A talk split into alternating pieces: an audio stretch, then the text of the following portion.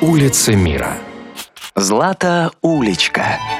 Старинная живописная улица Праги Злата уличка является одним из символов чешской столицы. Появилась она на территории Пражского града в XVI веке. Селились на ней по большей части ремесленники, ювелиры и чеканщики по золоту, откуда и произошло название улицы.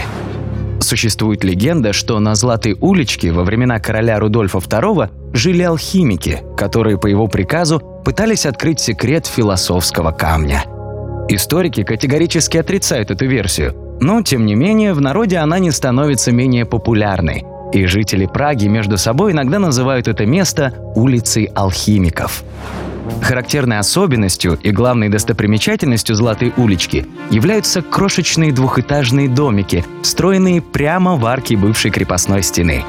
Вплоть до Второй мировой войны они были жилыми. Например, в одной из таких домов до 1917 года работал Франц Кавка. Сейчас Злата уличка представляет собой пешеходную туристическую зону с огромным количеством сувенирных магазинов и книжных лавок. Причем до 6 часов вечера вход на улицу-музей платный.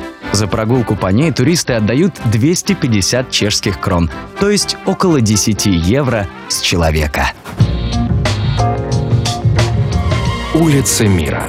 На радио Монте-Карло.